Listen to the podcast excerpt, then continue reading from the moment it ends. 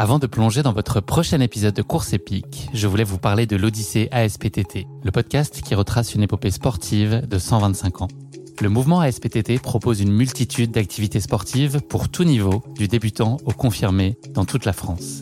J'ai particulièrement aimé dans ce podcast l'alternance entre les anecdotes historiques sur de nombreuses disciplines sportives et les témoignages en immersion des adhérents de l'association. C'est à la fois rythmé, vivant et instructif.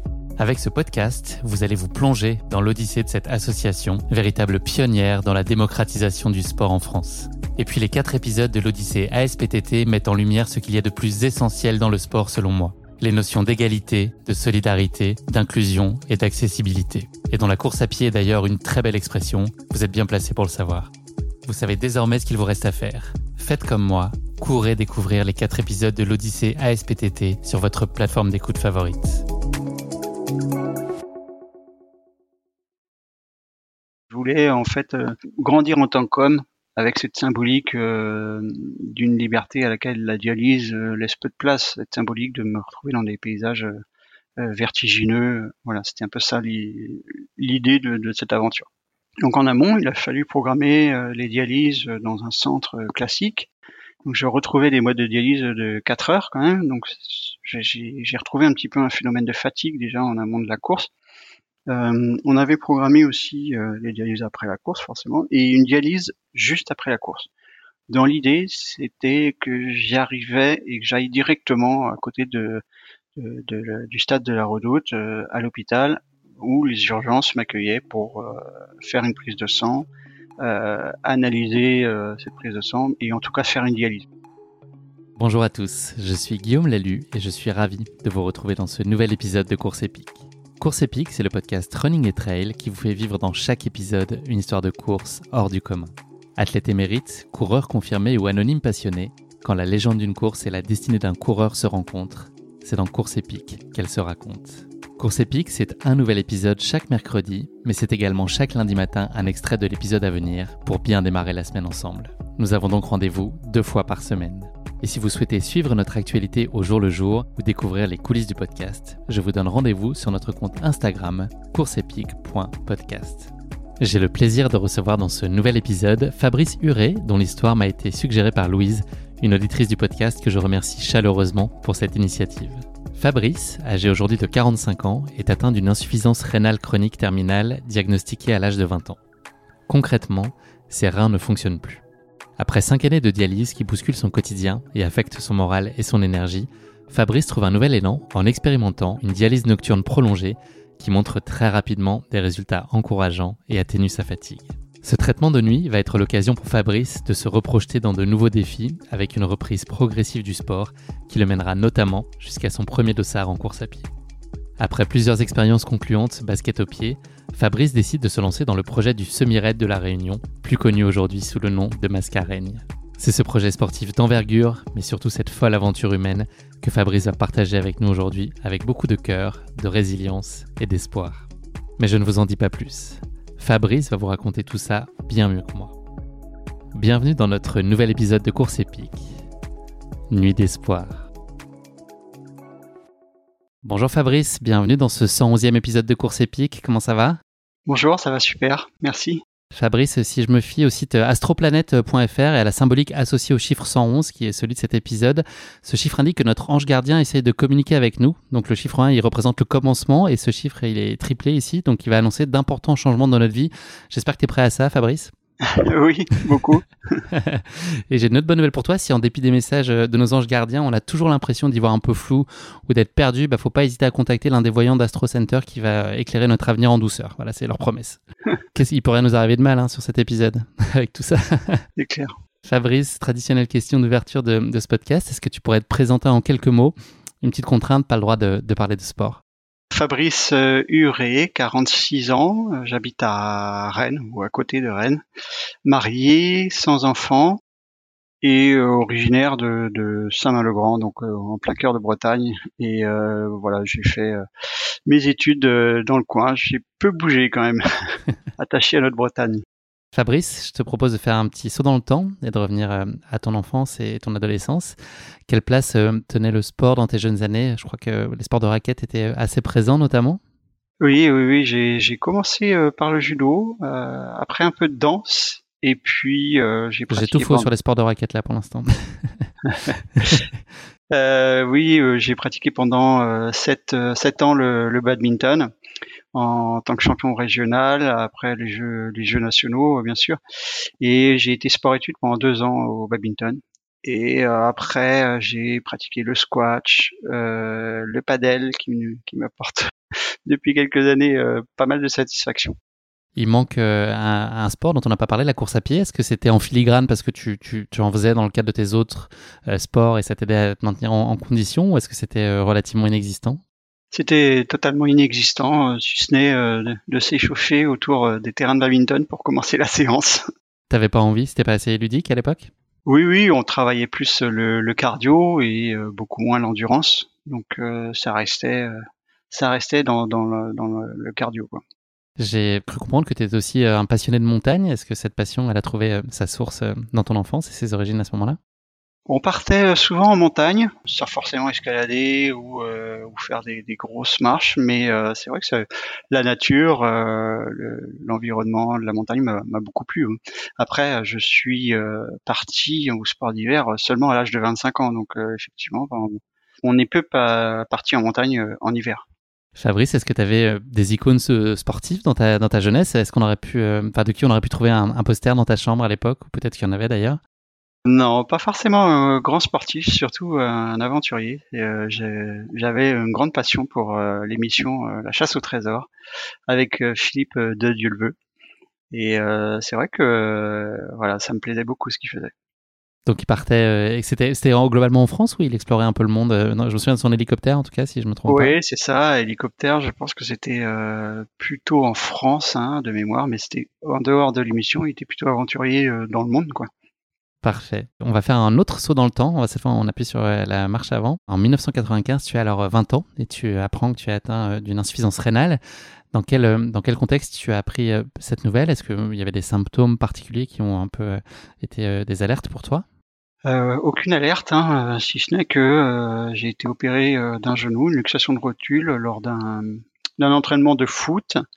Et euh, c'est lors de euh, cette opération arthroscopie, une opération assez classique, euh, ils ont fait une prise de sang pour savoir s'il fallait faire une, anesthésie générale ou locale. Et c'est là qu'ils se sont aperçus que j'avais un taux anormalement élevé duré de créatinine. Donc ils m'ont conseillé d'aller voir un, néphrologue, pas forcément dans l'urgence, mais en tout cas aller voir un néphrologue dans les, les, semaines qui suivaient. Quoi donc, une fois que le diagnostic a été connu, euh, quelles sont les, les perspectives qu'on t'a données? Et puis, c'est, c'est quoi les premières choses qui ont euh, très concrètement changé dans ton quotidien? Euh, peu de choses, si ce n'est que en fait j'étais dans un stade qui en fait nécessitait de ralentir le, le, fait que le rein se, se déconstruit, s'affaiblit. Donc j'étais dans des principalement dans des restrictions alimentaires et des visites tous les trois mois euh, pour vérifier la, la, fonction rénale. On m'avait peu de, données ou peut-être que euh, j'étais un peu jeune à l'époque, mais euh, peu de perspectives en fait sur ce stade terminal de de l'insuffisance rénale qu'on n'avait pas forcément abordé. Quoi. C'est une lente dégradation, c'est ça que tu dis? C'est une, évolution progressive qui, dont l'issue est, est, connue? Enfin, Quand tu dis euh, terminal, est-ce que ça veut dire que c'est les reins, la terme, les reins ne fonctionnent plus du tout? Oui, en fait, euh, euh, la maladie, elle est, elle était connue assez rapidement puisque j'avais des, problèmes d'audition plus l'insuffisance rénale et en fait, on a décelé très rapidement la maladie génétique qui s'appelle syndrome d'Alport, qui intervient à la puberté et plutôt sur les sujets du sexe masculin. Et en fait, euh, moi, euh, ils m'ont euh, rapidement forcément parlé de cette maladie et aussi que il y a très forte chance que j'arriverai au stade terminal, mais sans forcément expliquer le stade terminal, qu'est-ce que ça correspondait. En tout cas, l'insuffisance rénale, elle a plusieurs stades, 1, 2, 3, 4, 5, et au-delà de 5, on passe en stade terminal. Et là, le stade terminal, c'est euh, ben, un besoin d'un traitement de suppléance puisque les reins ne, fonctionnent plus assez. Donc, il faut passer soit par une greffe de rein ou soit par euh, une méthode de traitement de suppléance qui s'appelle la dialyse. Comment toi tu encaisses cette information à ce moment-là? Comment est-ce que tu vis? C'est la c'est sidération d'abord, c'est de la tristesse, c'est tout de suite une envie de se projeter, d'avoir de l'espoir sur la façon dont tu vas devoir désormais composer avec cette maladie? Alors assez rapidement, on m'offre un espoir, celui de, la greffe. Euh, on m'a dit que je vais devoir commencer euh, par la dialyse, apprendre la dialyse, faire une opération, ou plutôt choisir le traitement de dialyse, parce qu'il y a plusieurs euh, traitements possibles dans la dialyse. Est-ce que tu peux nous expliquer justement même le principe de la dialyse plus globalement, avant de rentrer peut-être dans les différents protocoles, je ne sais pas si c'est le terme, mais le principe d'une dialyse peut-être pour nos auditeurs? Alors, concrètement, 90 000 personnes sont en insuffisance rénale terminale et 45% euh, sont greffés, porteurs d'un organe euh, rein greffé, organe donneur vivant ou décédé, principalement donneur décédé, et 55% sont dans une méthode de dialyse. Donc ça correspond à environ 50 000 patients dialysés en France. Sur ces 50 000, 7% font de la dialyse péritonéale, donc c'est une méthode de dialyse qui se fait plutôt à domicile avec euh, un, un, fonctionnement avec le péritoine qui permet de, de filtrer. Donc euh, il y a un cathéter, il faut se brancher avec euh, des poches. Alors que l'autre traitement suppléance à 93%, c'est l'hémodialyse et là, c'est des méthodes euh, qu'on peut faire euh, plusieurs fois par semaine, euh, fréquent, long, à domicile. voilà, ce qu'il faut comprendre, c'est que l'hémodialyse, c'est une filtration du sang. Donc le sang va dans une machine à l'extérieur du corps. Et donc on élimine en fait, c'est ça, les, déchets qui sont présents dans la circulation sanguine, c'est ça le principe? C'est ça, on élimine euh, principalement l'excédent d'eau, donc euh, il y a une perte de poids à avoir à chaque dialyse, et euh, on équilibre tous les, minéraux, lipides, etc., que les reins n'ont pas pu filtrer entre deux dialyses. Donc toi, le, protocole qui s'est appliqué à toi, qui a ensuite connu une, évolution dont tu, vas nous parler, mais en tout cas le protocole et le principe qui a été mis en place initialement alors initialement, c'était euh, de 97 à 2002, c'était la dialyse euh, de soirée, trois fois quatre heures par semaine, que je faisais après euh, mon travail. Donc environ de 18 heures à 23 heures. Donc contraignant dans tes semaines, j'imagine, ça, ça complique. Oui, des semaines, des semaines plutôt speed, avec un lundi, ben c'était boulot, dialyse, dodo. Donc j'avais plus de temps libre hein, pour faire autre chose. Donc ça, lundi, mercredi, vendredi. Donc il me restait le mardi en fin de journée ou le jeudi en fin de journée pour essayer de profiter un peu du temps libre en dehors du temps de travail. Bon, euh, comme j'avais peu d'énergie à l'époque et euh, peu d'envie, c'est vrai qu'il y avait aussi cette lourdeur euh, physique et mentale euh, que ce traitement euh, ben, apportait, c'est-à-dire que c'était quand même un traitement assez lourd. Hein. Je pouvais, en étant jeune, en plus je profitais, donc je pouvais perdre entre 2, 3, voire 4 kilos en 4 heures. Il faut se rendre ah compte un petit peu du traitement.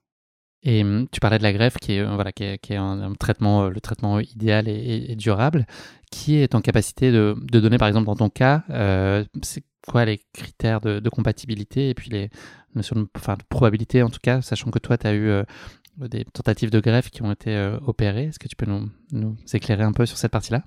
Alors, il faut se remettre dans le contexte de 1997 hein, déjà. Et en fait, euh, très rapidement, on a, soulevé le, le don d'organes du vivant. Sauf qu'on m'a dit que j'avais pas d'anticorps que j'aurais eu une greffe rapide, que j'étais jeune, donc euh, j'avais un groupe plutôt, euh, un groupe le groupe O+ qui était plutôt compatible. Euh, et en fait, effectivement, hein, j'ai été dialysé pendant deux mois et demi et très rapidement une grève de donneur décédé est, est arrivée. voilà, un appel un soir, j'étais chez les amis et et voilà, go quoi. Donc là, t'arrêtes tout, il faut que tu sois à l'hôpital euh, dans, dans l'heure qui suit, j'imagine En tout cas, ouais, dans, possible. dans, les heures, euh, j'ai j'ai rentré dans la moto à la maison, j'ai préparé ma petite euh, valisette et puis on était on était dans la nuit à l'hôpital et je pense que j'ai été opéré le lendemain midi quoi. Et donc quelles ont été les, les suites de cette intervention et de cette greffe? En fait, c'est une intervention qui se fait euh, plutôt bien. Euh, ils font une ouverture devant et ils raccordent le greffon sous la ceinture euh, abdominale. et la récupération se fait plutôt bien, même si c'est quand même douloureux, ça reste une, intervention. Et ce qui est en fait assez marrant, c'est que comme on a un, rein maintenant qui fonctionne, eh ben on se remet à uriner. Donc ça veut dire que le rein, il fonctionne puisqu'il filtre les déchets et ben, il élimine à travers l'urine l'excédent d'eau et euh, tous les déchets du corps en fait. Quoi.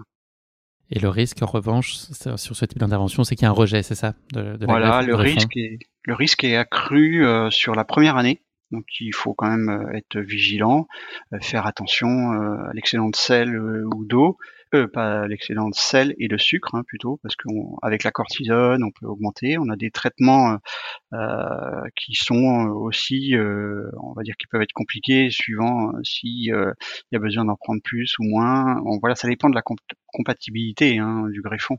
Mais c'est vrai que moins on a une compatibilité, plus on a des traitements et plus on a des effets secondaires qui peuvent intervenir. Sachant que toi aujourd'hui, ta compatibilité est très limitée, c'est ça aujourd'hui sur les greffes? Alors en 97, euh, elle était, euh, on va dire, très ouverte puisque j'avais pas d'anticorps.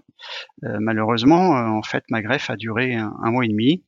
J'ai été en début de rejet et ils m'ont fait une biopsie, c'est-à-dire un petit, prélèvement du greffon pour savoir quelle est l'origine cellulaire, biologique du rejet.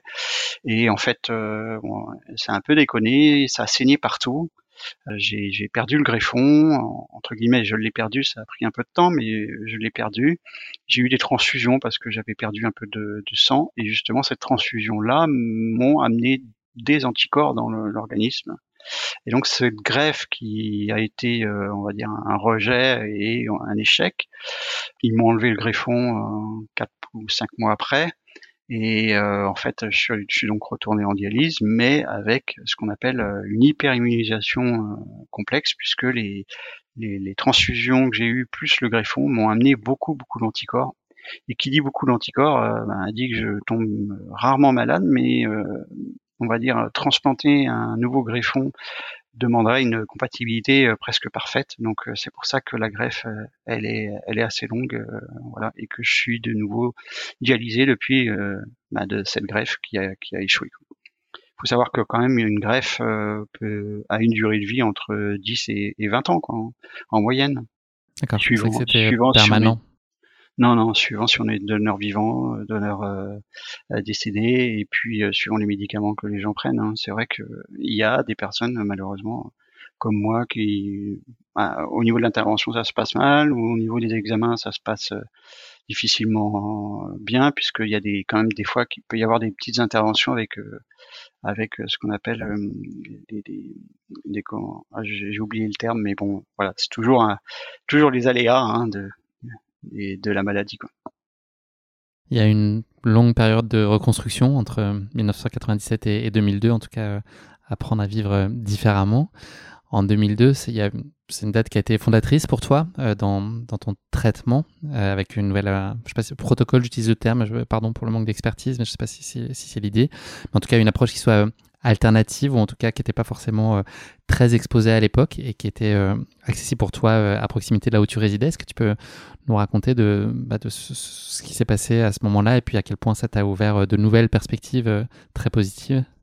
Bah, voilà, cette période de 97 à 2002, après ce rejet de greffe, elle, était compliquée, hein, puisque bah, j'avais peu de temps, j'avais peu d'énergie mentale et physique, et c'est, on va dire, c'est cette dialyse de 4 heures, elle, elle m'éprouvait hein, physiquement et mentalement. Et en fait, il faut euh, que pendant ces 4 heures, le, le, sang soit filtré rapidement et euh, bah, le plus souvent possible pour qu'il soit bien filtré en fait. Quoi. Et euh, c'est ce type de traitement qui, qui m'épuisait petit à petit et euh, je faisais peu de pratiquement pas de sport à l'époque et euh, je pensais euh, diminuer considérablement mon temps de travail parce que je j'avais peu d'investissement voilà c'était quand même une période compliquée et puis mon néphrologue a eu l'opportunité de de avec l'établissement d'ouvrir un nouveau centre à Rennes et de mettre en place des chambres individuelles pour faire non plus la dialyse de soirée mais pouvoir proposer aux patients la dialyse pendant son sommeil euh, dans des chambres individuelles et, la nuit. L'avantage de ce traitement, euh, ce qu'il m'offrait, ou il me demandait d'essayer, c'était que euh, au lieu de 4 heures, c'était 8 heures, et au lieu d'avoir une pompe qui tourne à, je sais plus, 350 millilitres par minute, c'était une pompe qui tournait à 230. Donc ils, ils appelaient ça une dialyse douce, et du coup ça pouvait filtrer beaucoup plus doucement et beaucoup mieux euh, en termes de volume de sang, mais aussi en termes de toutes les petites molécules qui, qui des fois étaient compliquées à filtrer, ben, avec la dialyse nocturne étaient filtrées. Euh, il était censé m'apporter euh, regain d'énergie, euh, une qualité de traitement, une meilleure régulation du phosphore, du calcium, voilà tout ce qui s'ensuit hein, derrière sur aussi la fatigue du cœur, etc. Tu dis censé, mais c'est la réalité des choses, c'est ce que tu as pu observer? Ah ouais, dès, dès, dès les 15 premiers jours, euh, j'ai senti un, vrai regain d'énergie hein, euh, important. Euh, souvent, il y a ce qu'on ressent, mais aussi à l'intérieur du corps, et cette modalité de dialyse a aussi des, une qualité de traitement qui, qui évite la dégradation du système cardiovasculaire du, de l'organisme, hein, de la personne. Et oui, au bout de 15 jours, ça a été un regain d'énergie et ben, j'ai voulu m'investir après euh, sur plein de choses en fait. J'avais l'impression aussi de entre guillemets euh, revivre, même si ça reste un traitement euh, pour le commun des mortels quand même assez lourd, ça c'est clair. Hein. C'est pas simple de voir une circulation extracorporelle. la dialyse c'est un traitement qui est quand même assez lourd, mais moi je me suis senti donner des ailes. Donc tu as pu reprendre aussi une activité sportive Est-ce que c'était très très contraint, surveillé, ou est-ce que tu as pu euh, reprendre progressivement, mais de façon assez euh, libre et avec toi ton ressenti finalement? Oui, très rapidement, j'ai voulu reprendre. Comme j'avais le temps en, fin de journée, après chaque journée de travail, j'avais le temps. J'ai pu conserver mon emploi déjà à temps plein. Puis après chaque journée de travail, j'avais euh, le temps. Après le travail, je terminais à 17h30. Et puis, euh, si j'avais pas dialyse, j'avais toute la soirée. Et puis, si j'avais euh, dialyse, j'allais en dialyse pas avant 21h30, 22h. Donc, j'avais vraiment. Donc, j'ai repris le badminton. Et puis j'ai repris aussi le foot euh, avec les copains pour euh, voilà partager euh, de bons moments. Voilà comment j'ai repris l'activité physique un petit peu. Et c'est vrai que c'est venu avec un peu une forme de retenue ou est-ce que tu arrivais à te libérer et, à finalement pratiquer comme avant? À l'époque, l'activité physique était quand même à pratiquer avec vigilance quand on était dialysé. Il fallait protéger sa fistule. Voilà, les médecins étaient quand même très assez rigoureux là-dessus. Et moi, euh, je me souviens au début, mon médecin voulait pas forcément me, me faire un certificat médical pour le, foot parce qu'il y avait des chocs. Euh, moi, je lui ai dit, si tu me fais pas mon certificat, je vais aller voir mon médecin traitant. Donc, euh, bon, il a fallu quand même un peu pousser les choses pour. Petite négociation. Ouais, il n'y avait pas trop de négociation pour moi. C'était soit il me le faisait, ou... et voilà, j'avais vraiment envie de, de, de reprendre l'activité physique. Et, et, en fait, en fait, cette modalité, la dialyse nocturne, m'a ouvert les yeux et elle m'a donné des œillères sur parcourir un peu plus le champ des possibilités que, euh, ce que je faisais avant. Tu penses que cette maladie, elle a accéléré cette envie de vivre des projets? Tu, as parlé à partir du moment où ça a été mieux et tu as senti les bénéfices de cette dialyse longue nocturne. Euh, ça fait renaître tout de suite ce désir-là. Est-ce que c'est quelque chose que tu avais en toi et c'était ta nature profonde? Ou est-ce que tu penses que la maladie a aussi fait évoluer ça, ce désir et que, et que c'est devenu ta façon euh, de rebondir pour, euh, bah, pour pouvoir continuer à avancer, te projeter et puis avoir la vie qui t'allait le, le mieux possible? En fait, j'ai toujours un petit, eu un petit peu l'esprit aventurier et l'esprit de camaraderie, de partage euh, que, l'on a avec le sport. Donc euh, c'est quelque chose que j'ai qui est ancré en moi, en tout cas sur ce désir d'aventure, euh, même si quand j'étais jeune, bon j'étais plus dans le côté fête et tout ça, mais c'est vrai que quand on... c'est mon infirmier hein, qui m'a lancé un petit peu sur sur la course à pied. C'est vrai que quand on se sent inclus comme ça dans une course où il y a plus de 800 personnes et euh, qu'on est comme Monsieur et Madame tout le monde, mais que on voit derrière euh, la retombée, les, on va dire les, encouragements et, euh, et, on va dire la fierté qu'ont les soignants ou même les néphrologues de, de, de voir ce type, de faire ce type d'épreuve, ah, on se dit qu'on est sur le bon chemin et, et pourquoi pas continuer. Donc ça c'était en 2003, la première course c'est le 10 km que proposé de, auquel tu avais proposé de participer euh, ton infirmier, sur lequel je pense que tout de suite euh, as sauté sur l'opportunité, et puis tu as eu ensuite envie d'aller plus loin jusqu'à la course épique qui va nous intéresser aujourd'hui, puis il y en a eu plein d'autres euh, ensuite. Ça va être le, semi-raid de la Réunion dont on va plus particulièrement parler aujourd'hui parce qu'elle a été aussi, ça a été un marqueur fort de, ton histoire et elle a été d'une puissance inouïe humainement et sportivement. Donc très belle histoire à, partager, à faire entendre. Fabrice, juste pour revenir plus globalement sur aujourd'hui le sens de, ta démarche, dans tes prises de parole. Tu as des, films que voilà, j'invite les auditeurs de podcast à aller, regarder. Je donnerai les, références euh, dans la présentation de cet épisode. C'est l'idée, c'est de porter euh, derrière tout ça, de porter un message d'espoir. Qu'est-ce que toi, tu veux véhiculer au travers de toutes ces prises de parole sur la dialyse, sur notamment la dialyse longue nocturne, mais voilà plus globalement les, accomplissements que sont les tiens aujourd'hui? Qu'est-ce que tu as envie que ça, porte? Euh, Au début, en fait, je j'avais pas euh, l'ambition de porter euh, des films, de faire différentes choses qui m'ont amené ces cinq dernières années quand même à aller beaucoup beaucoup en déplacement, d'aller vers les autres. Moi, ce que aujourd'hui, voilà, je suis très heureux et mon accomplissement, il est général, hein, pas seulement sur sur mes aventures à proprement parler, même si elles font partie intégrante de, de ma qualité de vie et ce que je suis aujourd'hui. Je suis quand même assez fier de, de maintenir cette vie sociale et professionnelle normale, euh, et ce depuis plus de 26 ans malgré la dialyse. Concernant mes sportif, c'est vrai que la dialyse et la maladie chronique apportent une contrainte euh, supplémentaire en plus de la vie professionnelle à plein temps et de la vie sociale en général. Le risque de blessure, il est aussi important euh, parce que ça reste un traitement de suppléance. Donc, on a des difficultés de récupération, de la régulation du phosphore, du calcium. J'en ai parlé un petit peu. Le surentraînement, voilà, on a des risques quand même de blessures qui sont sûrement plus plus accrus. Donc euh, je dirais que c'est un peu ça ma, fierté, c'est de, maintenir vraiment cette vie euh, que j'ai euh, au quotidien malgré ces contraintes, mais du coup qui, qui ne font que m'enrichir un petit peu de la connaissance que j'ai sur, sur mon corps. Tu ressens ce sentiment de risque justement? Ou est-ce que tu en fais fi? Est-ce que tu, tu, le dégages, tu l'évacues et toi tu te concentres sur la réalisation de ton projet? Ou tu as, as, une conscience et cette notion-là elle est très présente dans, dans tous les projets que tu peux entreprendre? Dans tous les projets euh, sportifs ou aventures, euh, l'équipe soignante est, pleinement intégrée. Et euh, là-dessus, je, souhaite vraiment les remercier et toute la fondation AUB Santé en Bretagne qui, prend en charge mon traitement. sur les premières courses, dès le début, on a été faire des épreuves d'effort. et puis après, c'est toutes ces barrières qu'on se mettait un petit peu, ben, elles ont été, on va dire, ouvertes par euh, justement les épreuves que j'ai pu faire, mais aussi euh, tous euh, les examens en, amont et en aval pour vérifier, on va dire, que je me mettais pas en danger en fait. Hein. Merci beaucoup Fabrice. Euh, c'en est fini de cette introduction. On va continuer à faire plus ample connaissance. C'est la rubrique du questionnaire de Proust, une rubrique classique du podcast. J'ai trois questions à te poser. Est-ce que tu es prêt? Oui. Première d'entre elles, l'accomplissement qui t'apporte le plus de fierté. On a parlé là beaucoup d'accomplissements, de projets, de défis. Est-ce que dans ton bah, histoire, il y en a un qui a compté plus que les autres, qui compte aujourd'hui plus que les autres? Oui, euh, je pense que quand même, ce qui m'apporte plus de fierté, c'est ce que j'ai dit, cette compatibilité de la vie sociale, de maintenir, on va dire, cette vie sociale, de m'investir bénévolement euh, dans différents sujets, et donc toujours dans un mode un peu altruiste de partage avec les autres.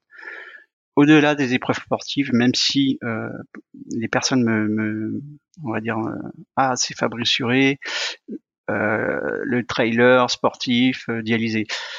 Bon, moi je me considère plus euh, comme un, patient inclus dans la société. C'est un peu ça, plus la fierté même si c'est vrai qu'il y a des courses qui, qui m'ont apporté cette fierté individuelle. Est-ce qu'il y a beaucoup de moments où tu sens dans la peau de quelqu'un qui, qui n'est pas dialysé, en fait, que, que tu oublies justement en te reconnectant à ta vie sociale, en, voilà, en essayant de, vivre de façon normale avec les guillemets qui s'imposent? Est-ce que, que il y a plein de moments où tu oublies et notamment, je sais que le sport et les courses ont été aussi euh, beaucoup, enfin, t'ont fait beaucoup de bien pour ça. Est-ce qu'il y a dans le quotidien, est-ce que tu le ressens finalement, euh, la présence de cette maladie, le fait que tu sois dialysé? En fait, j'ai toujours besoin d'avoir des projets un petit peu dans le futur qui fait que je me projette et, je suis moins dans l'instant euh, présent et, la difficulté de la maladie. Ce matin, j'avais par exemple la consultation avec mon néphrologue. Néphrologue, c'est le médecin qui me suit depuis plus de 26 ans c'est quand même difficile de se remettre tous les trois mois dans ce contexte de la maladie qui dure euh, depuis plus de 26 ans. Et en fait, euh, il y a des fois, c'est vrai, on a ce flashback, se dire, bah, je suis en, insuffisance rénale terminale et malheureusement, euh, ça va me suivre jusqu'à la fin de mes jours. Donc, autant profiter de l'instant présent et d'avoir des projets dans le futur. Donc, voilà un petit peu mon, mon tempérament actuel. Quoi. Deuxième question de ce questionnaire de Proust. Est-ce que tu as un héros de la vraie vie qui est une source d'admiration particulière pour toi?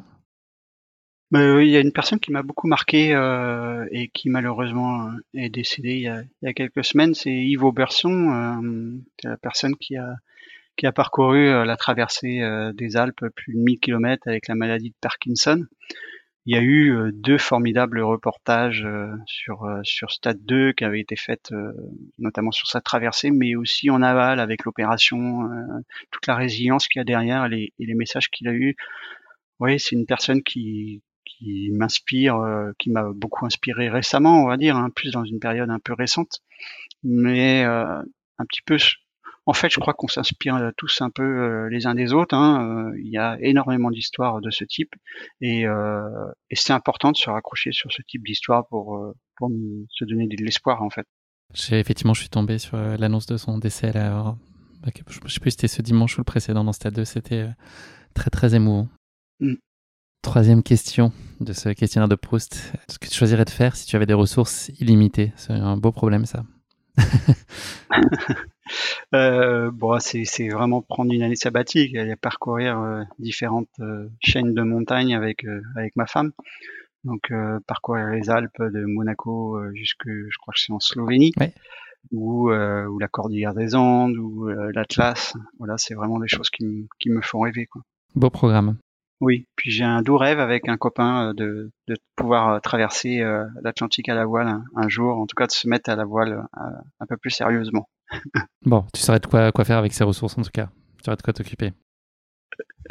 C'est ça. Merci Fabrice. On va maintenant se plonger dans ta course épique, qui est le semi de la Réunion, connu aujourd'hui sous le nom de, de Mascareigne. Avant que tu ne la partages euh, avec nous, je vais en planter euh, très brièvement le décor. Donc cette course, elle se tient euh, fin octobre chaque année au cœur de l'île de la Réunion, comme beaucoup d'entre vous le, savez. on va s'intéresser donc aujourd'hui à l'édition 2008, donc il y a 15 ans, une course qui s'est inscrite dans le cadre du Grand Raid, qui ne comptait à l'époque que, que, deux épreuves, ce semi-raid et puis l'incontournable Diagonale des Fous. Euh, ce semi-raid, il est long de 67 km et un peu plus de 4300 mètres de dénivelé positif, s'approchant donc, je l'ai dit, euh, du format actuel euh, de la Mascarène, qui est un tout petit peu plus long aujourd'hui.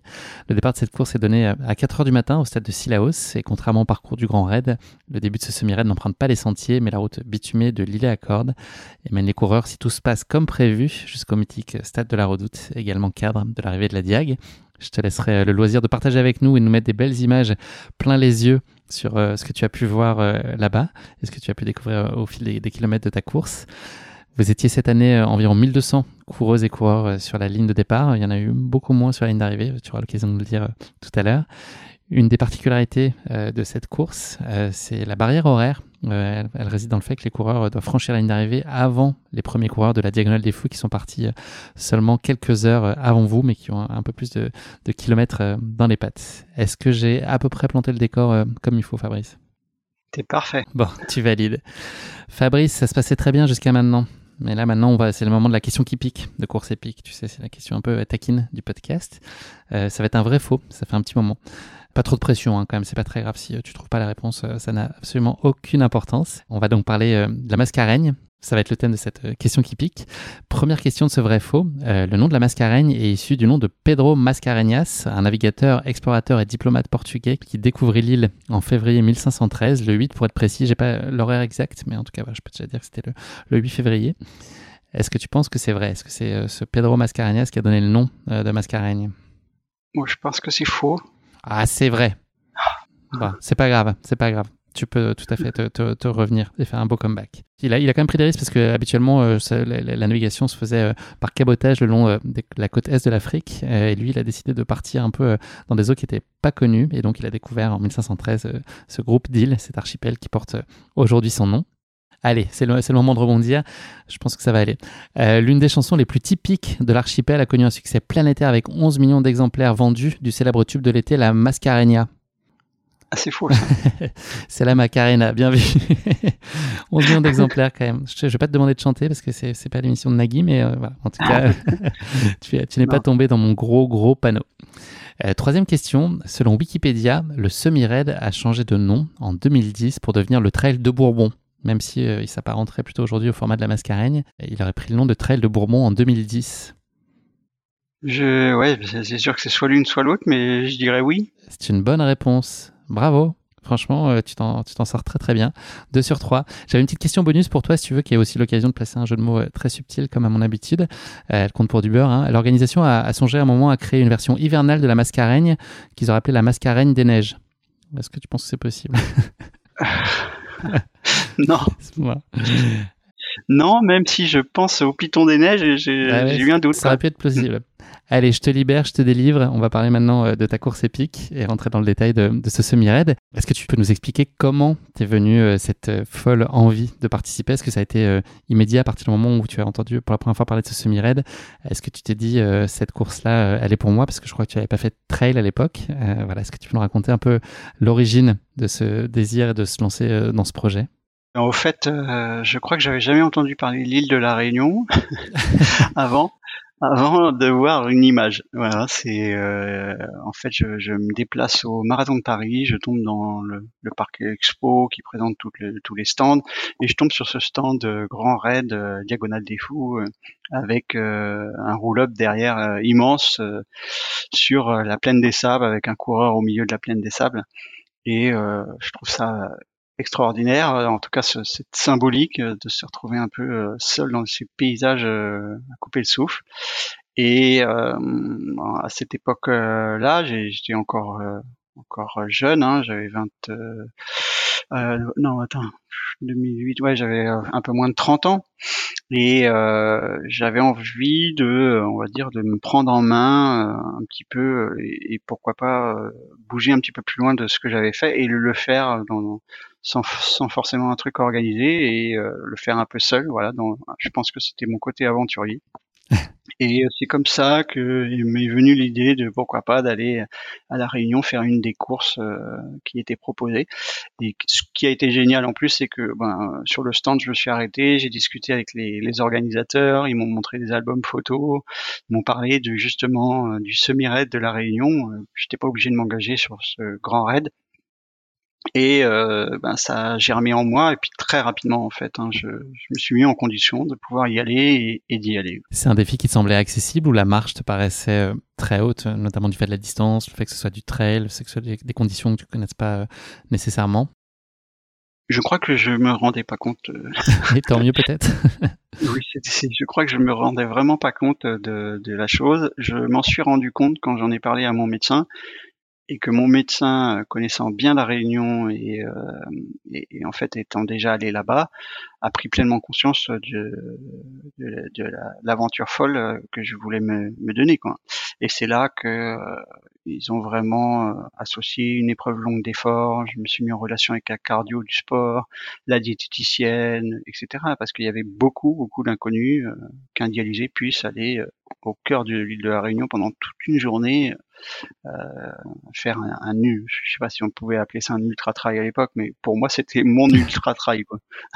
Donc là, ça en est suivi euh, un long temps de préparation, pratiquement euh, deux ans. Comment est-ce que tu as géré cette préparation? Comment est-ce qu'on fait quand on habite en Bretagne pour préparer un semi-raid à La Réunion? Ça a dû être un casse-tête supplémentaire dans toute cette phase de préparation, j'imagine?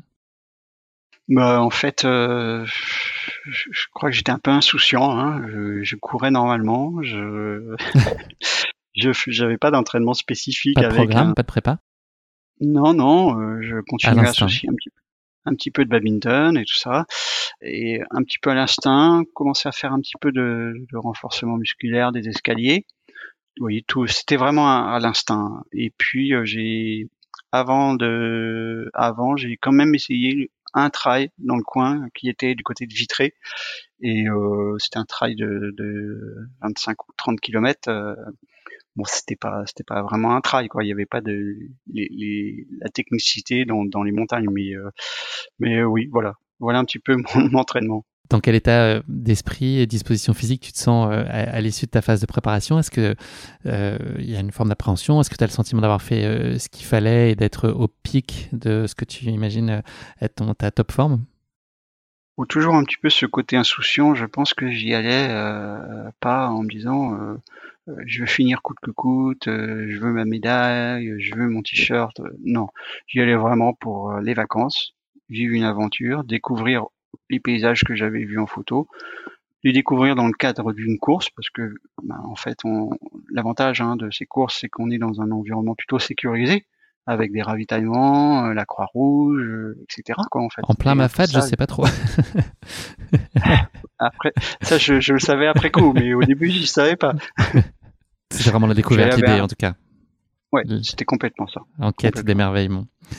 Euh, tu es parti seul. Euh, pourquoi est-ce que c'était euh, si important pour, pour toi? Enfin, j'imagine que c'est une démarche intentionnelle. c'était clé de, de, vivre ce projet pour toi d'abord? Bah, En fait, oui, je voulais courir, je voulais y aller seul, non accompagné. Et puis, voilà, je voulais en fait grandir en tant qu'homme avec cette symbolique d'une liberté à laquelle la dialyse laisse peu de place, cette symbolique de me retrouver dans des paysages euh, vertigineux. Voilà, c'était un peu ça l'idée de, cette aventure.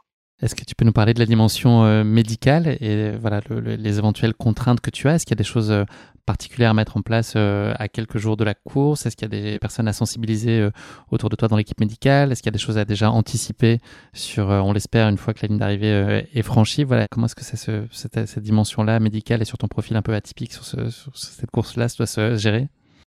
Je suis resté 15 jours. La course, je, elle est programmée au milieu des, des 15 jours. Donc en amont, il a fallu programmer euh, les dialyses dans un centre euh, classique. Donc je retrouvais des modes de dialyse de 4 heures quand même. Donc j'ai retrouvé un petit peu un phénomène de fatigue déjà en amont de la course. On avait programmé aussi euh, les dialyses après la course forcément et une dialyse juste après la course. Dans l'idée, c'était que j'y arrivais et que j'aille directement à côté de, du stade de la Redoute euh, à l'hôpital où les urgences m'accueillaient pour euh, faire une prise de sang, euh, analyser cette prise de sang et en tout cas faire une dialyse. Donc c'était ça qui était prévu en amont. Est-ce que ça, ça peut mettre une forme de pression additionnelle, c'est-à-dire une espèce de barrière horaire un peu médicale qui peut faire que l'idée c'est quand même de pas trop traîner sur les sentiers autant que possible, en tout cas pour pas se, mettre à risque sur la, la dialyse qui est prévue euh, à l'arrivée? C'est des choses auxquelles tu penses? Non, non, non, non. Parce que je crois que j'avais pas conscience euh, aussi euh, de, ce que de ce qui est hein, de ma fat quoi et que j'aurais pu traîner dans ma fat quoi c'est un peu ça c'est sûr et plus la, la difficulté et quand même la dangerosité des, des chemins quoi. je pense que j'avais vraiment pas conscience de, de certaines choses quoi. et je pense que c'était c'était mieux quoi parce que ce phénomène de stress je l'ai eu quand même sur la première semaine en amont euh, de la course euh, où euh, en fait j'ai forcément le, centre de dialyse où je où j'étais en dialyse en, en amont de la course bah, connaissait les chemins quoi. Donc on voulait savoir c'est qui ce dialysé qui veut s'engager sur le semi-raid et ils m'ont fait ils m'ont fait vraiment peur quoi parce qu'ils m'ont ils m'ont dit euh, que la Bretagne c'est pas la, la Réunion, il n'y a pas de montagne, que euh, que c'était quand même euh, très dangereux et que en fait c'était traumatisant quoi pour les articulations, pour les genoux et que si j'étais pas préparé à monter les escaliers pendant deux heures, ben, j'aurais pu me retrouver coincé dans ma fat quoi. Ah bon, c'est quoi ma fat? Là ils m'ont expliqué un petit peu la chose. J'ai beaucoup discuté. Je crois que j'ai trop discuté en amont parce que ça m'a mis quand même un, état de stress. On est euh, désormais le vendredi 24 octobre, il est bientôt 4 heures du matin. On connaît euh, la réputation de l'ambiance euh, de départ de la Diagonale des Fous notamment, mais j'imagine qu'elle devait être aussi incroyable. Quel souvenir toi tu gardes de, ce, bah, de ces quelques minutes qui précèdent le, départ? Est-ce que ça, quel effet ça a sur toi? Est-ce que tu réalises un peu plus concrètement là ce que tu t'apprêtes à vivre? En fait, c'est ce qui, où j'ai pris pleinement conscience, c'est quand j'ai pris la route qui m'emmenait à Sillaos, avec la route des 400 virages. Sur la première semaine, j'étais pas allé en, montagne, dans le cœur des, cirques, et je crois que là, j'ai pris conscience euh, de, la chose en fait. Hein. J'avais jamais vu ça de ma vie. Euh, j'avais été dans les Pyrénées, dans les Alpes, mais euh, c'est vertigineux, quoi. C'est c'est à couper le souffle. Donc on se demande comment on peut tracer des chemins dans, dans, dans T'as voulu avancer ton vol de retour avant la course? non, non, mais donc là, euh, c'est vrai que quand, quand il y a le, le top départ, euh, il y a beaucoup d'émotions qui, qui se libèrent. Je crois que je, je verse quand même euh, mes petites larmes, quoi. Et j'essaye quand même de me remettre, de me remettre dans un calme, on va dire, pour et me remettre dans l'objectif de passer une belle journée et de pas se mettre. donc je pars dernier voilà. J'avais conscience que j'étais euh, l'handicapé du, du, truc, donc je partais dernier, dernier. Euh, de... Je suis parti dernier en fait de, de la chose. Comment euh, a démarré la, course? Comment s'est passé la première moitié, la, première trentaine de kilomètres? Comment tu as, vécu ça en, en, prenant le temps avec cette notion de plaisir et de découverte et de d'emmagasiner chaque moment C'est ça? Oui, oui, et puis bon, il y a eu beaucoup de, de points d'arrêt où il y a, ça bouchonnait, donc on va dire les, les deux premières heures, c'était dans un rythme cool, et puis je suivais les gens en fait. J'avais tendance toujours à suivre les personnes. J'étais pas dans un rythme où je doublais, donc je suivais le rythme des, des personnes. Donc j'ai profité euh, pleinement de la course comme ça. En, en fait, euh, physiquement, c'était, j'étais pas éprouvé en fait. Hein. Donc on a monté le tie beat où là quand même c'était quand même très très long, hein. Euh, plus d'une heure et demie de, de montée. on avait encaissé déjà plus de 1000 mètres de dénivelé. Donc, et puis après, euh, dans la descente, euh, ça a commencé à vraiment chauffer euh, avec le soleil. Donc là, il a fallu gérer quand même beaucoup boire. J'ai beaucoup beaucoup bu. Il y avait heureusement quelques points d'eau en descendant. C'est quoi les grands principes là-dessus, Fabrice, sur, la, sur ton, ton hydratation et sur l'alimentation, sur la course là? C'est eh quoi ben, les choses auxquelles tu dois veiller, et puis les, peut-être les rituels que tu dois t'imposer? On avait mis en place un protocole où, euh, contrairement à d'autres trailers, j'avais quand même un gros sac à dos et j'en partais pratiquement tout euh, sur moi, en fait. toute mon alimentation pratiquement la journée. Et euh, dans mon camel bag, je prenais un plus gros camelback et euh, j'avais euh, des pastilles de, bicarbonate de, sodium à mettre dans de l'eau, justement pour euh, ce qu'ils appellent un effet tampon sur le potassium pour éviter qu'il qu'il monte en fait. Donc c'était ça juste les, les restrictions, si ce n'est aussi que je devais éviter sur les ravitaillements de prendre des aliments à base de potassium. Voilà, le risque il était principalement sur le potassium. Donc pas de coca, pas de banane, pas de fruits secs, euh, tout, le pas de chocolat, donc tout ce qui touche euh, au potassium.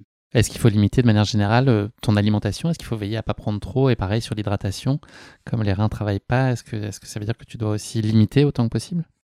En fait, le, les retours un petit peu des, courses que j'avais fait en amont et même sur sur cette course-là, c'est de s'hydrater normalement, voilà, à sa soif, ne pas avoir, euh, comme euh, d'ailleurs tout le monde, ne pas avoir une, une règle, une, un litre d'eau par heure, ou voilà, ça c'est totalement faux, il faut surtout éviter ça, il faut boire à sa soif, au ressenti. Et moi c'était beaucoup ça, de temps en temps, j'avais des les mollets, je sentais un petit peu des, des, contracteurs, donc euh, là, je commençais à boire, je sentais que j'étais un petit peu à la limite de la crampe. Donc voilà, au ressenti, euh, beaucoup à l'écoute de, de, soi. Question très candide, mais en termes de sueur, etc., est-ce que tu évacues, beaucoup d'eau? Enfin, comment ça, se passe comme pour un coureur ordinaire Ou est-ce que ça y a aussi un impact sur ça? Je me souviens sur cette course-là, j'ai beaucoup, euh, beaucoup fait de sudation de par la chaleur qu'il a fait. Une grosse chaleur euh, lourde, beaucoup d'humidité hein, sur place, et euh, plus le gros sac à dos que, que je portais, qui, qui, voilà, c'est ça m'en mitouflait le truc. Donc euh, voilà, je me souviens quand même, il fallait quand même que je bois beaucoup. On arrive à mi-parcours, à ma fête. Ça a été un moment qui a été particulièrement fort euh, en émotion pour toi. Est-ce que c'est à ce moment-là que tu as vraiment le sentiment de plénitude et de trouver ce que tu étais venu chercher dans cette course? Est-ce que c'est un, moment particulier d'émerveillement? Enfin, En tout cas, qu'est-ce, que as, qu'est-ce qui a suscité autant d'émotions chez toi euh, à ce moment-là? Oui, c'était cette symbolique que, je souhaitais. Je l'avais euh, là avec euh, peut-être on pouvait se dire la mise en danger, euh, comment sortir de ma fat avec l'hélicoptère, parce que c'est ce qu'on m'avait dit. Hein, si tu veux, si t'es blessé à ma fat, tu sortiras que par hélicoptère, quoi. Donc euh, j'étais bien. Il y avait une ambiance extraordinaire. il y avait la population locale qui nous encourageait. Il y avait un soleil, donc c'était c'était juste une magnifique journée. J'étais vraiment là où je voulais être, donc j'étais dans un bonheur absolu. Sans contrainte physique particulière? Non, sans contrainte physique euh, particulière. Euh, tu contrôles ta course pour l'instant, hein, Fabrice oui, oui, oui, je contrôle. Après, euh, j'ai l'impression quand même de ne pas être dans une course. Hein. Je voulais être comme je voulais être, c'est-à-dire profiter de, ma journée. Tu vas un peu plus tard partir en quête d'un objet qui est assez indispensable pour pouvoir jauger de ton état de santé. Tu m'en as parlé lors de nos échanges préliminaire, est-ce que tu peux nous dire ce, qui ce que tu es allé chercher et puis en, quoi c'était c'est important pour toi pour essayer de mesurer un petit peu euh, comment bah, dans quel euh, dans quel état tu es ou est-ce que tu te mets à risque sans peut-être euh, t'en rendre compte ou le mesurer pleinement? En fait, au bout de, plusieurs heures de course, j'avais tellement bu que j'étais en train de me dire mais est-ce que je suis pas en excellent dos et euh, j'ai eu ce besoin de, euh, au ravitaillement de poser la question euh, au stand de la Croix-Rouge et en, leur demandant s'ils n'avaient pas une, une, balance. Parce que j'avais, on va dire, ce souci de me peser en me demandant est-ce que j'étais pas j'avais pas pris beaucoup beaucoup de poids et du coup est-ce que je me mettais en danger? Donc c'est plus dans un phénomène de, de contrôle que je souhaitais me, peser. Et, Parce et que en fait, tu n'avais pas de signaux physiques, en tout cas pas d'alerte. Tu peux pas t'en rendre compte en fait, c'est ça, tu peux pas le mesurer par toi-même, en tout cas l'apprécier par toi-même. Non, à l'époque, j'avais pas encore énormément d'expérience aussi sur sur ce sujet. Hein. Mais tu pourrais aujourd'hui le ressentir? En fait, je crois que je pourrais jamais être en, surdose d'eau euh, dans l'organisme. Si je me mets pas cette contrainte de euh, boire un litre d'eau par heure, par exemple, qu'on pourrait se dire, non, je pense que hum, je, serais plus en, sous, euh, on va dire, hydratation qu'en en surhydratation. Donc, euh, je crois que si je suis en surhydratation avec euh, les, capacités physiques ou l'effort physique ou l'entraînement, la, charge d'entraînement que le corps est habitué, je pense qu'il régule lui-même euh, cette sudation-là et cet excès d'eau via la, sudation. après, c'est ce que je me dis, mais en tout cas, c'est comme ça que je l'ai pris après coup. Au final, tu t'as jamais trouvé dans cette balance, c'est ça? Le staff médical n'était pas, était pas au courant finalement que tu n'avais pas été euh, prévenu sur le, ta, participation et au-delà de, des balances, qu'il fallait peut-être euh, avoir une attention particulière euh, sur toi, ton profil. Je me suis pris une petite soufflante par quand même les bénévoles et, la Croix-Rouge et l'organisation parce que j'étais quand même un peu énervé qu'on ne les prévienne pas qu'il y a un dialysé quand même sur, sur ce parcours. Quoi. Donc ils n'avaient jamais eu ça, donc forcément ils se posaient un peu la question. C'était à l'organisation de leur signifier ça? Non, non, c'était à, maintenant j'essaye de le faire, mais c'était à moi de le faire en amont, de dire euh, voilà, je suis dialysé, je suis entraîné, j'ai fait euh, ce qu'il faut et je m'engage sur cette épreuve. Euh, voilà, soyez juste au courant que le dossard, je sais pas, je me souviens plus le numéro de dossard, mais voilà que c'est un patient dialysé et, c'est quand même important quand même de signaler quoi, c'est mieux. Ça t'était pas venu à l'esprit du tout, c'est ça? Non, non, pas du tout, pas du tout, du tout. Fabrice, il y a une nouvelle variable qu'il faut prendre en compte que j'ai évoquée en présentant la course tout à l'heure, qui, se, qui prend un peu plus corps euh, au fur et à mesure que la course avance, et notamment sur le dernier tiers de la course. C'est cette notion de barrière horaire et cette idée de se dire qu'il ne faut pas se faire attraper par le premier euh, de la Dia qui est parti euh, de quelques heures avant vous, qui a plus de kilomètres dans les pattes, je l'ai dit. Est-ce que ça, ça vient un peu occuper ton esprit sur la fin de la course? Eh ben en fait, je crois que c'est au ravitaillement après la rivière des Galets où là je suis déjà un petit peu atteint parce que euh, en fait à la rivière des galets euh, c'est des, galets qu'on chauffait toute la journée euh, c'est un four le truc. Et je m'arrête quand même plusieurs fois dans l'eau pour ben, me rafraîchir et quand j'arrive au ravitaillement j'arrive à la un peu à la limite de la barrière horaire alors que j'avais quand même l'avance sur l'autre d'avant alors est-ce que la barrière était bien programmée ou pas voilà. Et c'est vrai qu'on nous informe que bah, faut pas qu'on traîne euh, au ravitaillement parce que euh, euh, les autres barrières elles se rapprochent et de toute façon si on, si on alors il y avait il y avait ce discours si on se fait rattraper par le premier du grand raid ben on, est éliminé et on savait pas si c'était à l'arrivée ou aux différents ravitaillements donc là la dimension la course elle a pris une autre une autre dimension en tout cas sur euh, je suis rentré vraiment dans un mode course à partir de ce ravitaillement qui m'a mis un peu en état de stress, euh, puisque j'avais les ressources, donc je me suis mis dans cette idée de, ben, de là, d'essayer d'être finisher quand même. Quoi. À quelques heures de l'arrivée, euh, la nuit tombe à nouveau. Est-ce que c'est un passage aussi que tu apprécié Est-ce que ça a magnifié aussi l'expérience de vivre ces, moments de nuit sur les sentiers? Bah la, la, nuit, elle était déjà un peu au début sur cette montée tout en frontale sur le Tabit. C'était c'était vertigineux parce que les frontales, c'est la première fois que je voyais des, des coureurs juste au-dessus de moi. il fallait vraiment lever la tête pour voir les coureurs au-dessus de nous. C'est tellement vertigineux. Ce phénomène, il a été aussi là dans la descente euh, après euh, le Colorado parce que euh, bah, il y avait plein de frontales qui me suivaient. je ne savais pas qui c'était. Est-ce que c'était le premier du Grand Raid ou est-ce que c'était des coureurs derrière moi? Et puis toute cette animation et cette effervescence du stade de la Redoute qu'on entend quand même euh, très en amont en fait. Euh, je sais pas s'il y a eu le vent à l'époque euh, qui, portait un peu plus sur sur ma descente, mais on est dans l'ambiance pendant une heure et quart, une heure et demie. toute cette descente du Colorado, elle était magnifique, mais à la fois un peu stressante. Je regardais toujours un peu derrière si s'il n'y avait pas le premier qui descendait comme une comme une trombe. Donc cette fin de course, elle t'a paru un peu interminable, effectivement, avec les, les lumières et les sons de Saint-Denis qui étaient au loin. Bah, tu finis la course, ce qui est en soi extraordinaire et surtout tu la vis dans des conditions, euh, j'imagine, encore plus belles que ce que tu aurais pu euh, rêver. Est-ce que tu peux nous parler de ces, de ces derniers mètres et puis cette arrivée dans le stade? Dans quel contexte tu as vécu ça et puis ce que toi tu as ressenti à ce moment-là? Bah forcément, j'arrive dans un, une effervescence du stade de la Redoute qui, qui est plein comme un œuf, où tout le monde attend le premier du Grand Raid, qui est juste derrière moi en fait. Moi, je pense que t'attendais toi, Fabrice. tu te trompes. C'est ce que j'ai. Oui, forcément, on se met dans cet état où euh, ils, ils, sont là pour moi. non, et. Euh, ils étaient aussi là pour toi. et j'ai un couple d'amis euh, qui est juste là et qui ont les yeux grands ouverts, émerveillés, et, et je passe la ligne avec cette belle médaille et, et, énormément d'émotions. Et très rapidement, quand même, je m'attarde pas trop je, je, bois une petite bière, je prends ma douche et je sais que j'ai la dialyse qui m'attend, euh, on va dire à l'hôpital euh, en haut, mais je termine euh, pas, on va dire, je, je, suis pas vraiment atteint. Je voulais pas, en tout cas, arriver coûte que coûte. je voulais quand même.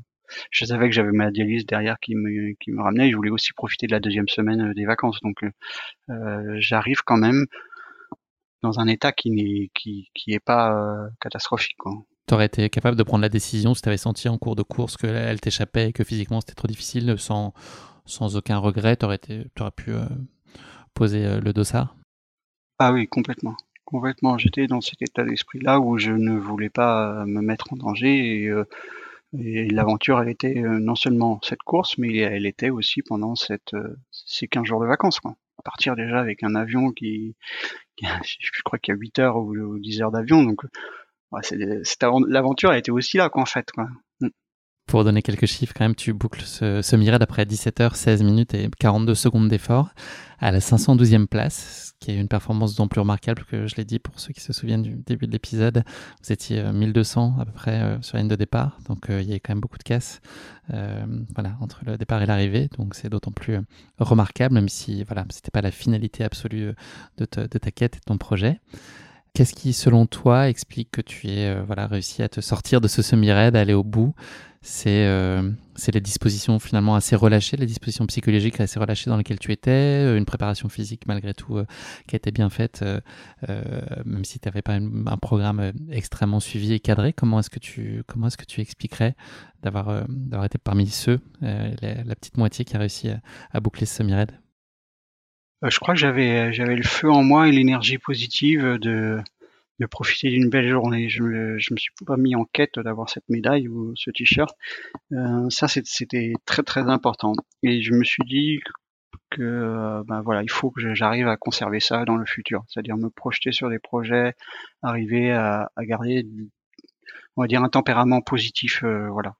Est-ce que tu as le souvenir d'un moment qui a été particulièrement difficile ou est-ce que finalement cette course elle a été euh, globalement maîtrisée pour toi? Très sincèrement, quand on voit déjà le, nombre d'abandons et euh, combien je termine sur 1200, euh, c'était vraiment maîtrisé. Hein, c'était une course pleine et je crois que je suis parti très prudemment et euh, après, j'avais beaucoup de ressources quand même pour pouvoir courir euh, pratiquement euh, dès que ça descendait, quoi, en fait. Et, et c'était, c'était clairement ça. Je pense que c'était, c'était vraiment maîtrisé, même si la descente du Colorado était interminable, on va dire, au niveau des articulations.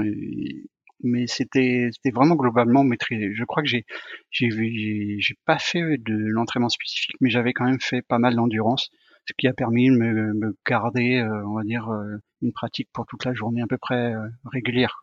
T'es sorti, j'imagine, plein de confiance et, satisfait et fier de toi, j'imagine, de, cette course.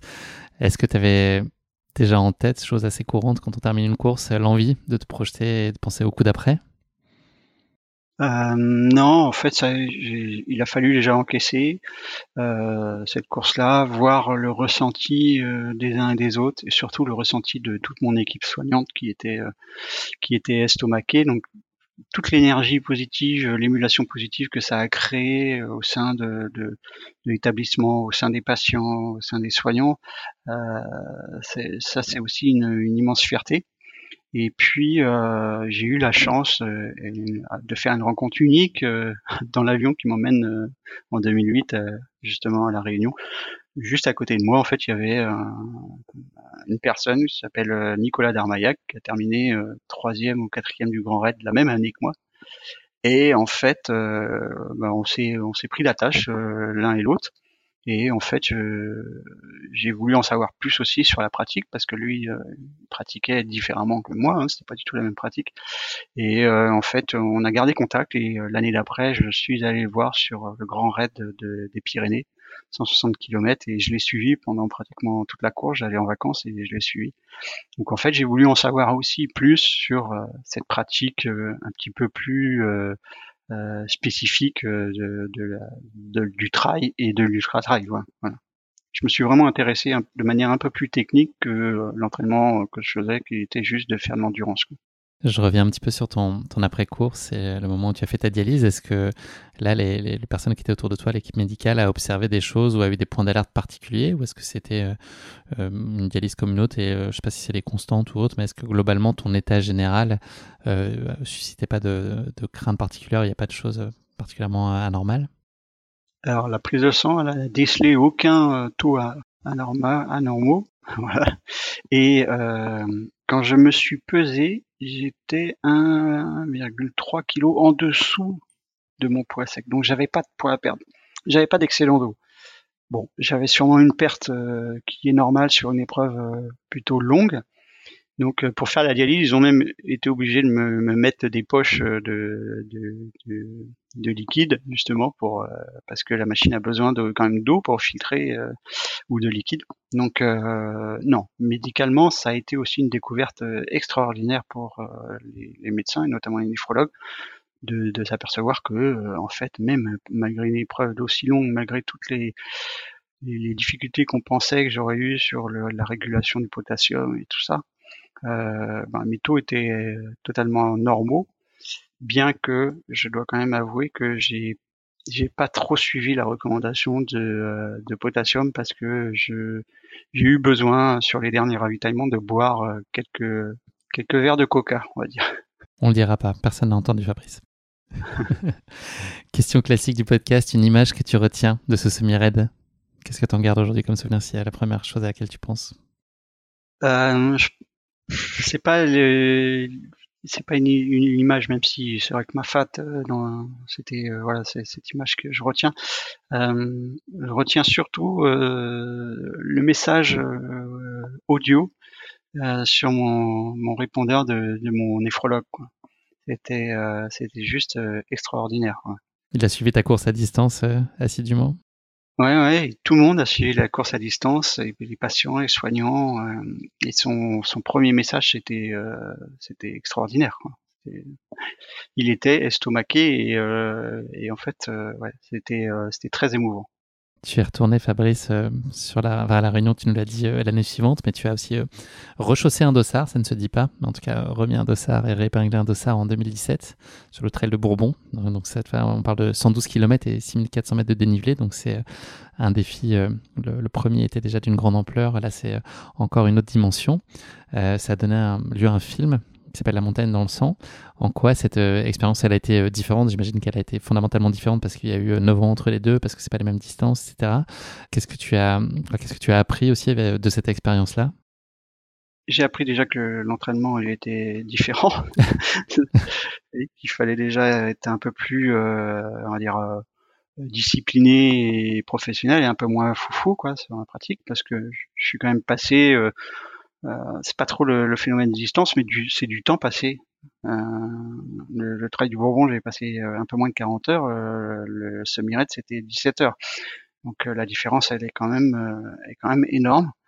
en fait, il y a, il y a plein plein de choses que j'apprends chaque fois que je fais une course de, parce que en fait, on essaye d'évoluer un peu notre pratique, notre entraînement ou l'alimentation ou ce qu'on fait la semaine en, amont, les vacances. Et en fait, à chaque fois, en fait, on apprend euh, sur soi et sur euh, pourquoi une course n'a pas forcément réussi, qu'est-ce qui s'est passé, et, voilà. Donc euh, c'est c'est pour ça que j'aime bien cette pratique, en tout cas de, ces aventures dans la montagne, c'est de, de se remettre en question assez régulièrement.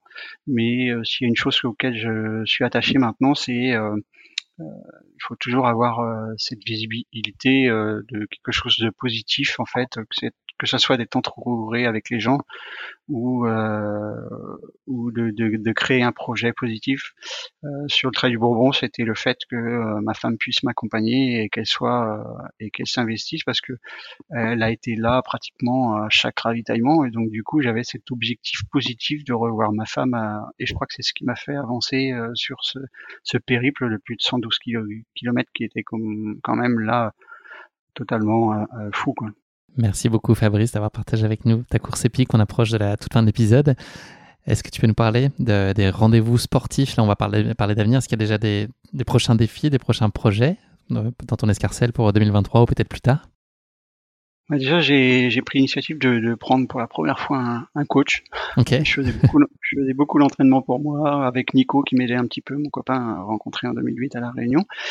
Une nouvelle méthodes d'entraînement. Je réapprends à courir euh, trois, quatre fois par semaine, ce que je faisais pas euh, depuis euh, au moins dix ans parce que j'avais intégré le vélo, j'avais intégré le renforcement musculaire et c'est vrai que j'avais perdu en vitesse vitesse de course à pied et puis euh, l'envie de courir et de courir un peu euh, le buste droit quoi relevé pour pour euh, profiter du paysage. J'étais ces dernières années un peu trop à regarder mes pieds quoi.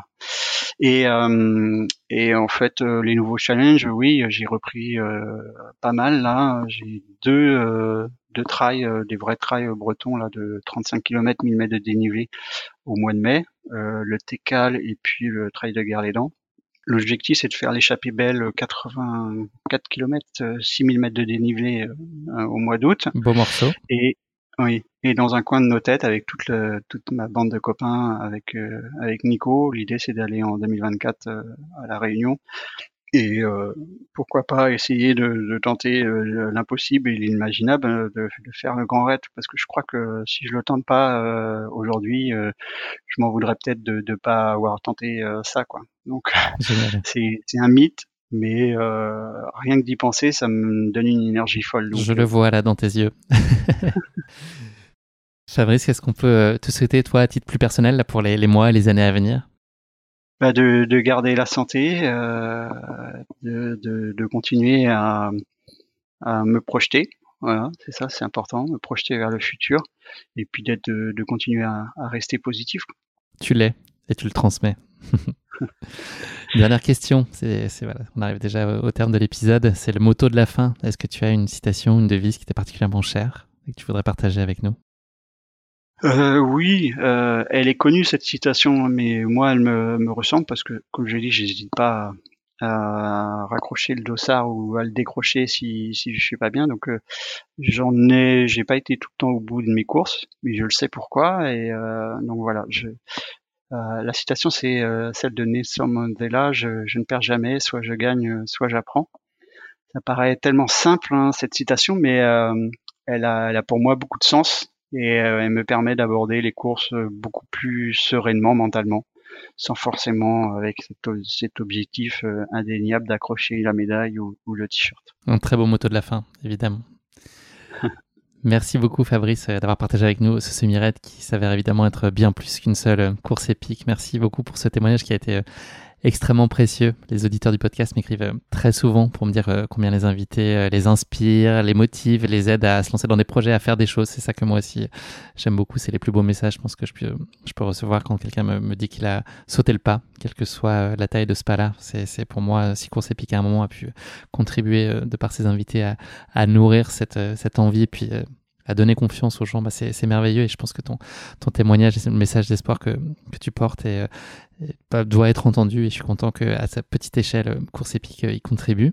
J'invite mes auditeurs, pour ceux qui le voudraient, à aller voir. On a parlé d'un film, il y en a en réalité deux qu'on peut retrouver sur son site, enfin sur ton site, pardon, vivre sa maladie rénale.com. Euh, je mettrai donc euh, l'URL dans la, description de cet épisode. Mais euh, allez passer du temps avec Fabrice sur les sentiers pour découvrir bah, notamment son aventure à La Réunion. Il y a aussi le GR20 qui a été un sacré morceau forcément. Donc je vous invite très chaleureusement à aller prendre le temps de regarder ces films. Merci Fabrice, je te souhaite euh, beaucoup de bonheur, je te souhaite de continuer à t'accomplir euh, pleinement dans tes nouveaux projets. On sait qu'ils ne s'arrêteront pas et qu'ils vont s'enchaîner euh, les uns après les autres. Donc voilà, bravo pour tout ce que tu entreprends et puis tout ce que tu portes en toi d'extrêmement positif. Merci, c'était un, plaisir de partager ce, ce, moment avec toi Guillaume. Merci, Merci beaucoup. Merci, plaisir partagé pleinement. À très bientôt. À bientôt. Merci d'avoir écouté cet épisode. Si vous l'avez écouté jusqu'ici, c'est qu'il vous a probablement plu. Alors n'hésitez pas à noter le podcast et rédiger un avis sur votre plateforme d'écoute favorite. C'est essentiel pour soutenir ce travail indépendant. Cela ne vous prendra que quelques secondes et ça change beaucoup de choses pour le podcast. Et pour être sûr de ne manquer aucune course épique à venir, n'oubliez pas de vous abonner sur votre plateforme d'écoute. Merci encore infiniment pour votre soutien, votre fidélité et vos chaleureux messages que je lis et auxquels je réponds avec un immense plaisir. S'il vous plaît, À très bientôt pour une nouvelle course épique, évidemment.